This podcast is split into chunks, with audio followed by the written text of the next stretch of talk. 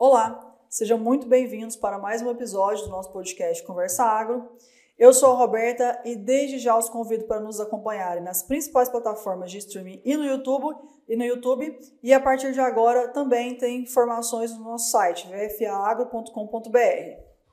Olá pessoal, meu nome é Luiz, também sou sócio do VFA e hoje a gente vai tratar aqui de um assunto que está em voga nesses meses agora, de maio, junho e julho, que a gente está caminhando para o final da, da safra inverno, da safrinha, que são os contratos de arrendo e parceria agrícola. Essa época do ano é marcada pelo fim de vários contratos e o fim significa renovação, né, renegociação e a gente vai falar um pouco disso hoje.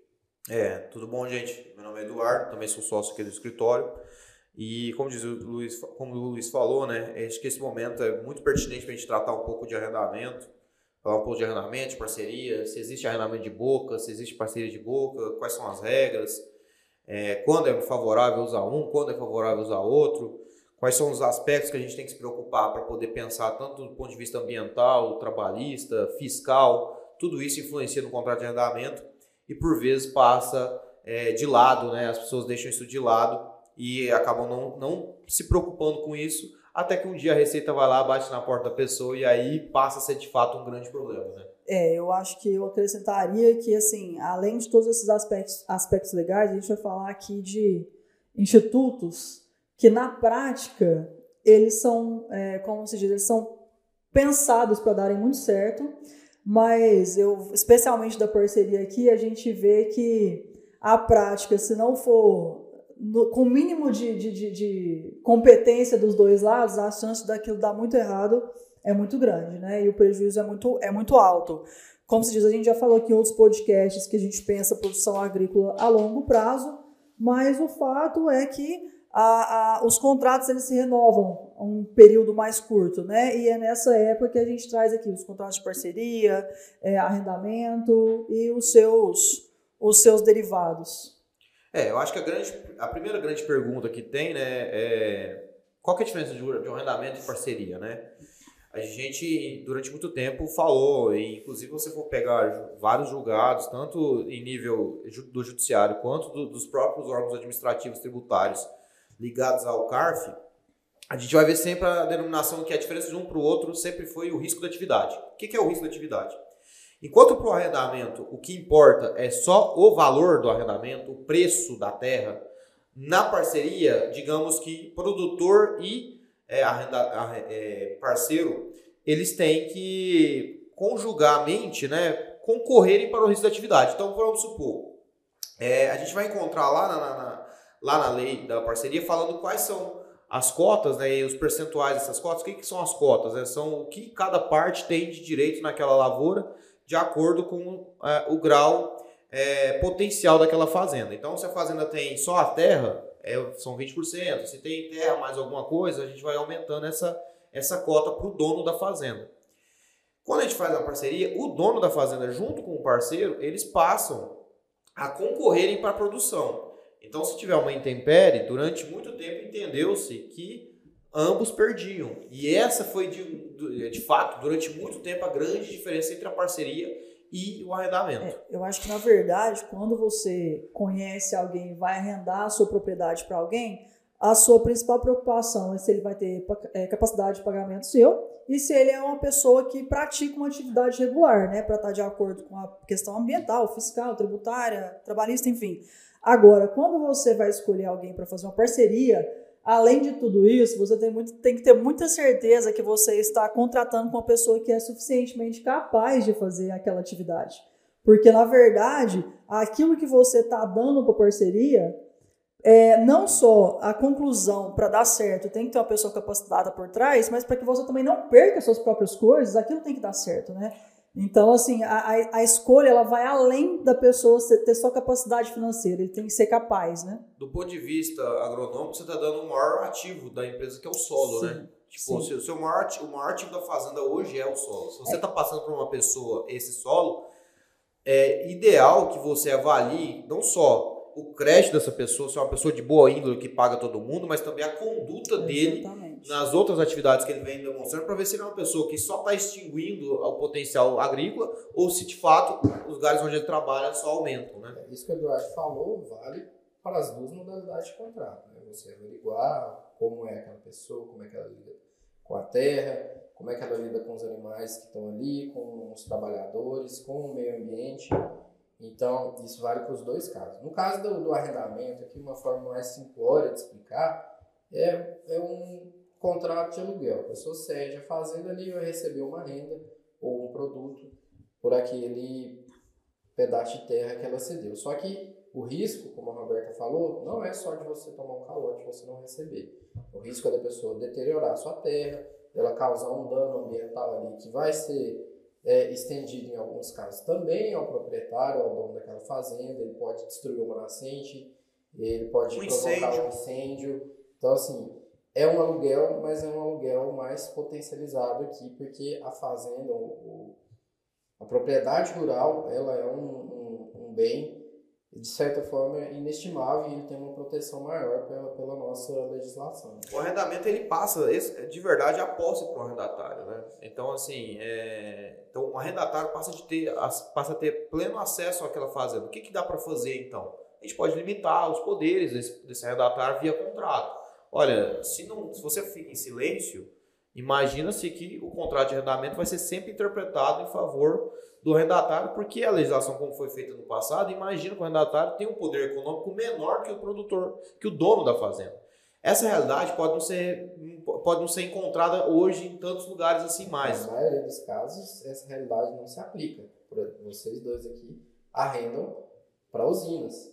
Sim. São empresas multinacionais que têm um poder econômico infinitamente maior que vocês. Sim, sim. sim. Então, é, mas o fato é, a letra fria da lei vai falar, olha, o arrendatário, na, na, na dúvida do contrato, a gente vai sempre interpretar a favor do, do arrendatário ou do parceiro. É.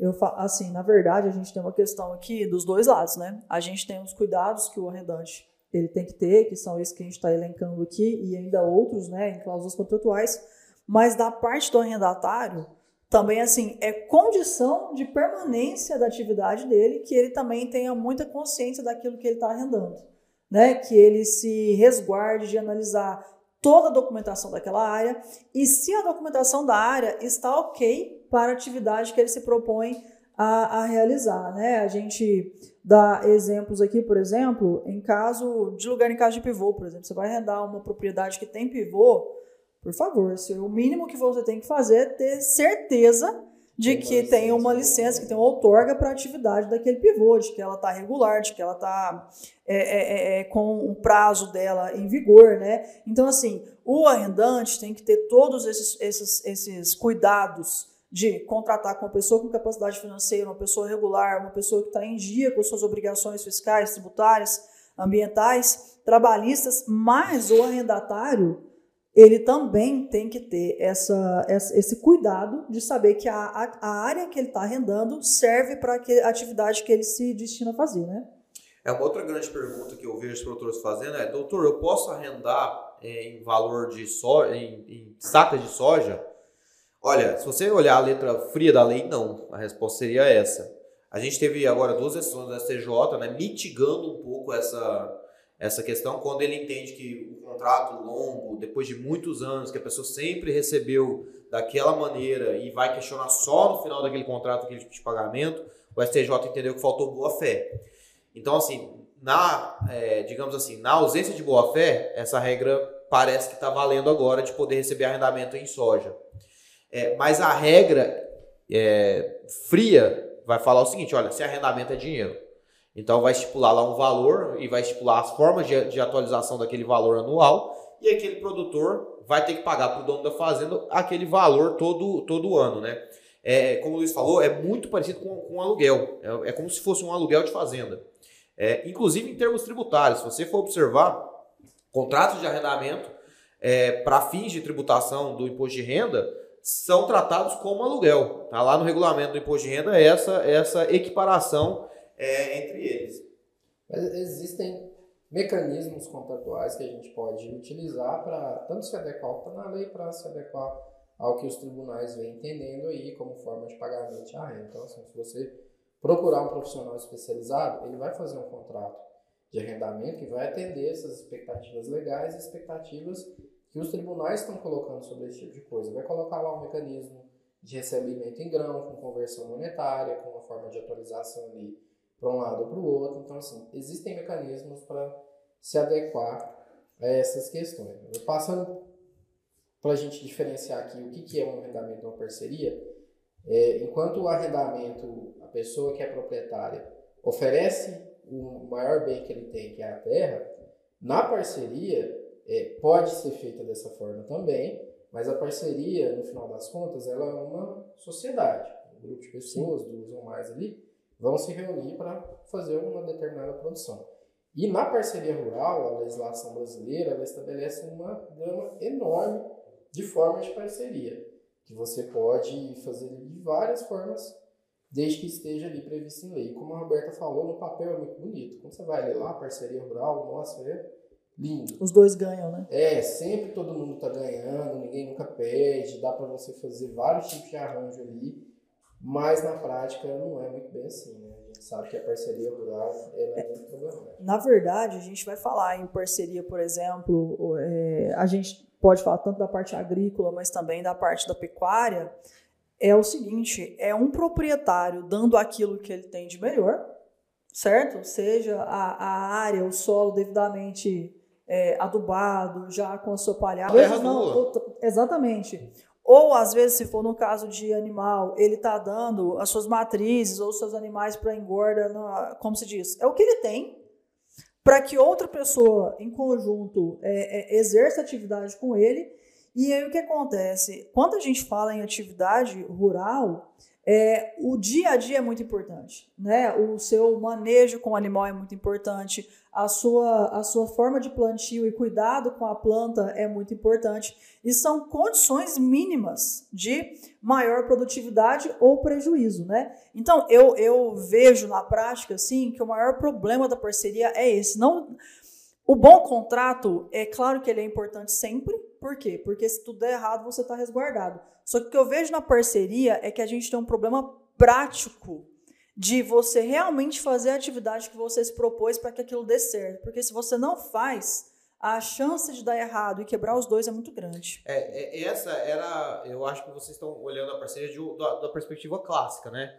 Só que a gente tem que lembrar também que a parceria teve uma atualização legislativa por meio da Lei 11.443 que mudou algumas regras, né? Então, hoje, por conta dessa legislação, a parceria não necessariamente você assume todos os riscos da atividade como produtor rural ou como, é, como proprietário. Você pode limitar a alguns aspectos esse risco.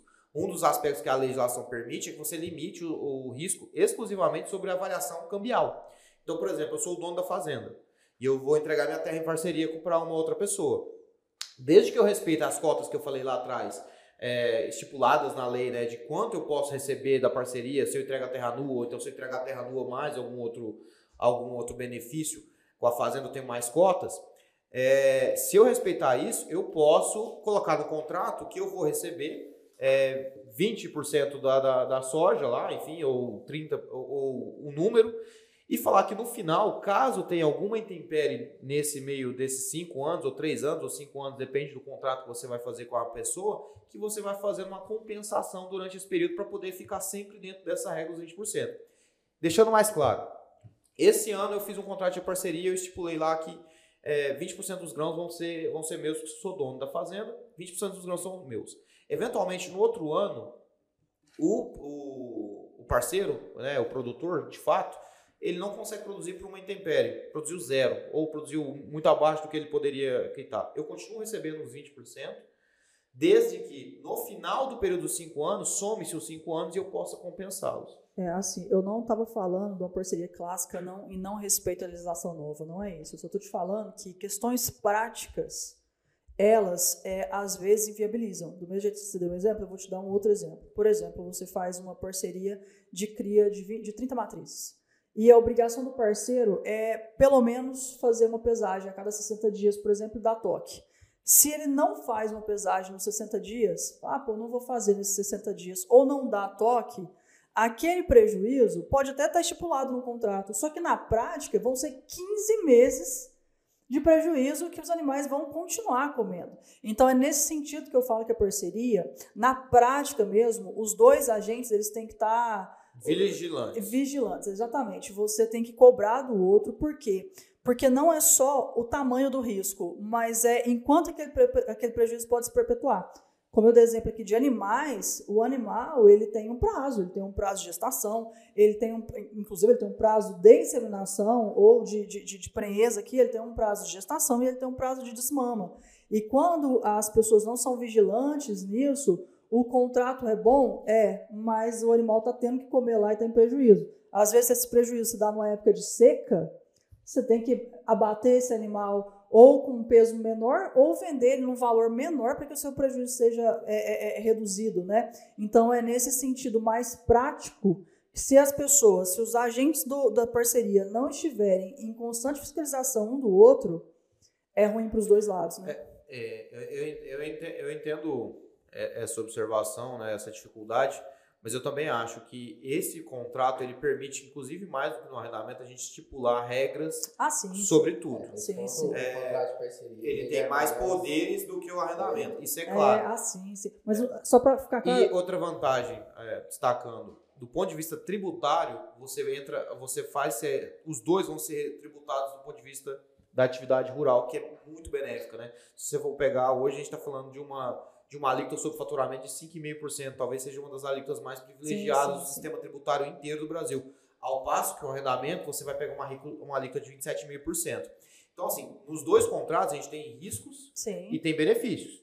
É, agora, cada um dos contratos tem que ter uma, uma, concordo com você, tem que ter uma diligência característica para cada contrato. Qual é a diligência característica do arrendamento? Esse produtor está mantendo essa fazenda em dia, está causando erosão, como que está lá? Porque ele vai ficar mais distante da operação. Então ele tem que se preocupar com eventuais danos ao, ao imóvel, como ele se defende. Sim. Na parceria, concordo com você, ele tem que mais estar diligente com relação à própria produtividade. Sim, sim. Ele tem que acompanhar mais de perto a produtividade. É, porque o, o, o que eu falo o risco é só isso. Eu acho que a legislação e o contrato, ela, eles são muito bons, a parceria dá uma gama de possibilidades.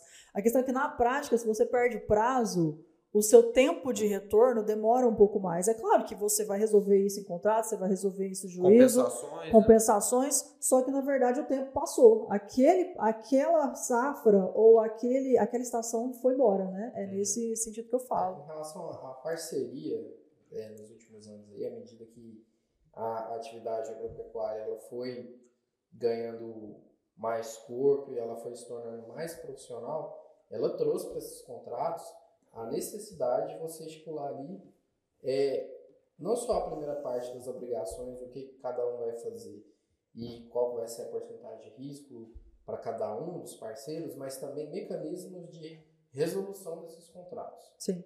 Como que a gente vai resolver esse contrato aqui se deu prejuízo? O boi não, não, não, não chegou, não chegou na Como é que a gente vai fazer essa conta? O meu parceiro lá não cumpriu a parte dele ele tem que me indenizar? Ele não tem que me indenizar?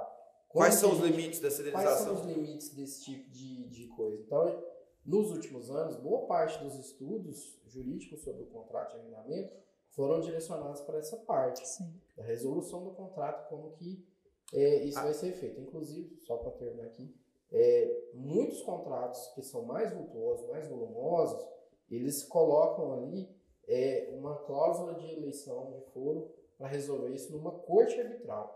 Uma corte arbitral especializada em agronegócio, que o, contrato vai ser encerrado e vai ter que fazer lá o, os cálculos sobre prejuízo ou lucro e como que isso vai ser dividido entre os parceiros. Então isso é feito por uma corte escolhida pelos contratantes que vai fazer esses cálculos. Isso é uma das formas de resolver, não é a única, mas é uma das é um dos caminhos mais modernos para resolver esse tipo E na verdade, você criar essas condições assim, inclusive condições de indenização, quando é a partir de qual prejuízo, é muito mais fácil do que você deixar valores rurais a serem mensurados pela justiça aqui, né? Que às vezes nem sempre está no dia a dia ali lidando com a agricultura e com a pecuária para mensurar valor de animal, peso de animal, produtividade agrícola, enfim. E até lembrando né, da, da, frase que eu falei lá atrás, é, como o contrato vai ser sempre avaliado a partir da perspectiva do arrendatário ou do parceiro que está produzindo, sempre vai ser em benefício deles a interpretação desse contrato. quanto mais regras o produtor, o proprietário, perdão, conseguir colocar é, nesse contrato, que se forem quebradas, regras de fazer mesmo, olha, não pode mexer na água, não pode causar incêndio, não pode fazer é, derrubar árvores sem licença, enfim, colocar um monte, um monte de regras ambientais e de conduta humana mesmo. Trabalhistas. Trabalhistas, é, tributárias com, e tudo isso. com direito de regresso, né? Isso. É, é uma das formas do proprietário, eventualmente, se ele estiver insatisfeito com um arrendatário ou com um parceiro, de encerrar aquela sim, atividade. Sim. Porque assim, é muito difícil quebrar um contrato de arrendamento da, par, da perspectiva do proprietário. Muito difícil. Tanto um arrendamento quanto uma parceria. Salvo se ele demonstra ou que ele não recebeu é, algum, algum lucro ou, de, ou é, aluguel que ele deveria ter recebido, ou nessas hipóteses de quebra de conduta. E aí, das mais variáveis, desde... Abandono é, da terra, Sim. abandono da produção... Nós já, vimos, nós já vimos casos de, de contratos que o, o arrendatário estava matando os animais silvestres na fazenda do proprietário. Sim. Causa de resolução. Só que isso tem que estar... Tá, tem que estar, tá, tem que estar tá, causa de resolução não, causa de rescisão. Isso tem que estar claro no contrato, Sim. né? É, uma coisa que eu acho assim é que, além do contrato, seja para arrendamento, seja parceria, seja para o proprietário, seja para o arrendatário, para o parceiro, para o dono das coisas, além de fazer um bom contrato, que é aquilo que o Luiz falou, procure um profissional, não tenha medo e não segure a necessidade de se documentar tanto antes de realizar o contrato, pegue toda a documentação necessária, certidão, se, se necessário for, não só certidões positivas, mas certidões ambientais, certidões da Receita, enfim, se organize com o documento, vai fazer uma parceria, essa parceria é feita por etapas. Quando chegar a etapa, cobre aquela documentação, cobre a prova de que aquilo foi feito. No caso de arrendamento, no caso de parceria agrícola, se tem estipulação de melhoria do solo, faça análise do solo a cada ano, se assim estiver estipulado. É, eu acho que essa é uma das grandes evoluções do contrato nos últimos anos, né? a gente poder avaliar agora não só os aspectos financeiros do contrato, mas também colocar critérios de evolução né? químicos, físicos Exatamente. e biológicos naquele ambiente. Né? Se o seu contrato prevê isso, não se furte de fazer uma análise anual para que você esteja não só respaldado em casa de contrato, mas que você realmente consiga fiscalizar a evolução daquela, daquela propriedade de acordo com o contrato que você fez, né? A gente tem que ter em mente que a legislação mãe desses contratos é o Estatuto da Terra, que é quase centenário já, se não me engano.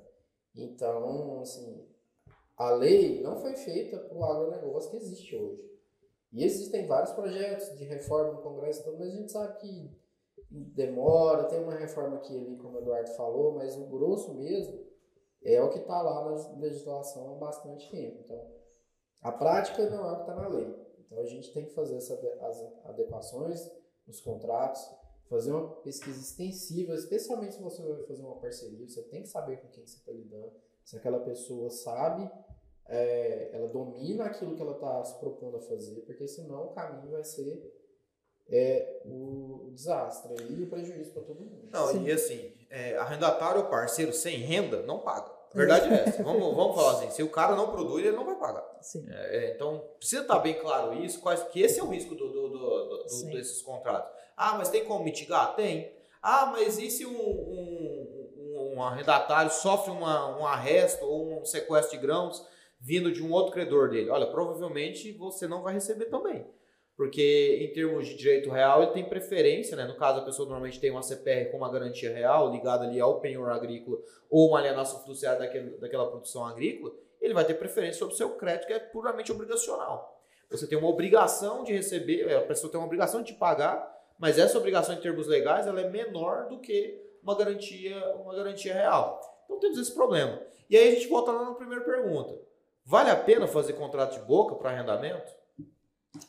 É, não é permitido e não vale, né? Não, permitido é, tá na legislação, é, só que. É... Isso para legislação que foi feita há muitas décadas. Na época era aceito e era viável e tudo, mas hoje não, né?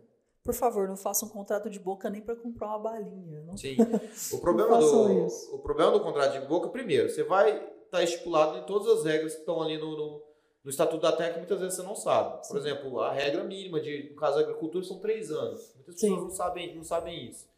É, no caso de floresta, cinco. Então a gente começa a sair um pouco do nosso controle e cair num controle que não é, não é nosso, é um controle legislativo.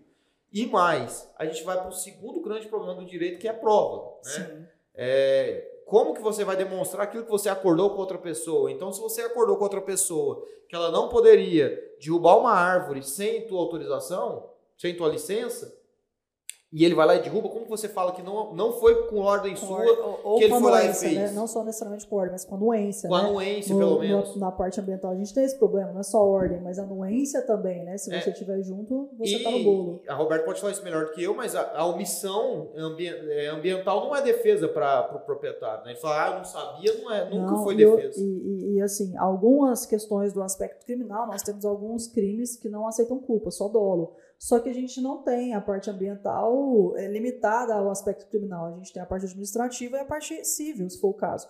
E na parte administrativa, é sempre bom lembrar, a gente foi em muitos podcasts, a área é o importante. Se a área tiver daquela forma, quem tiver na posse dela naquele momento vai ser autuado.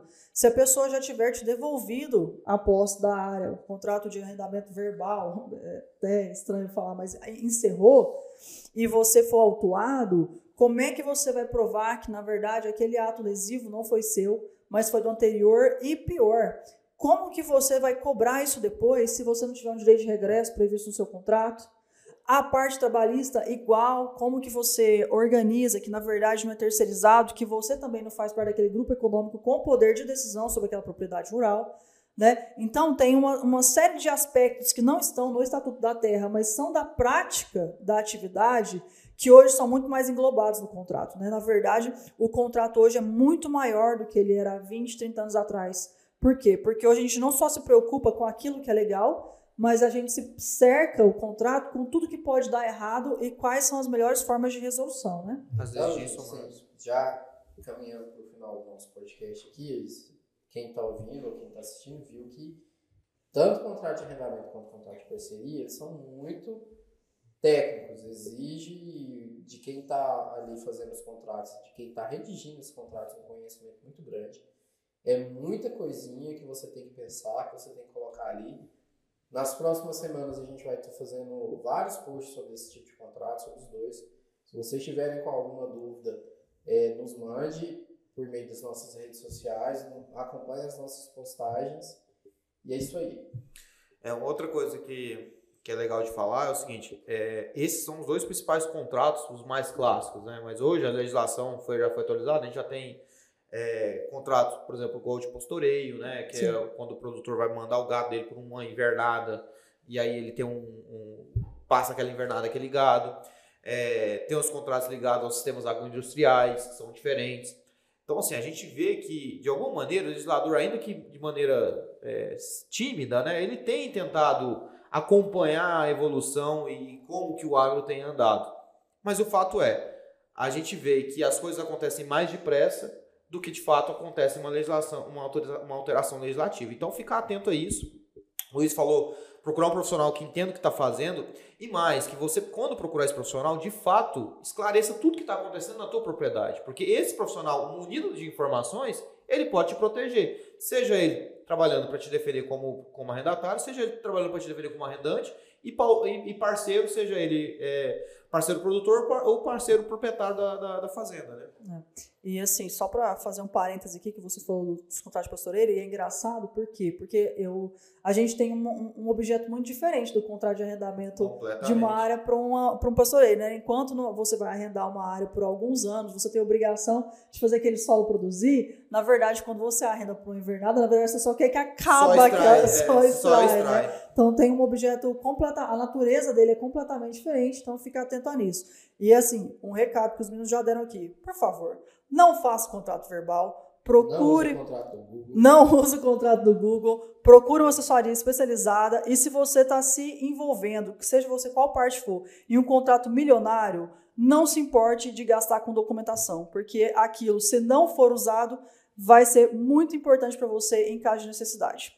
Muito obrigada, até a próxima. Nos acompanhe nas principais plataformas de streaming no YouTube e também no site vfagro.com.br. Obrigada e até a próxima. Até a próxima. Até mais, gente. Tchau, tchau.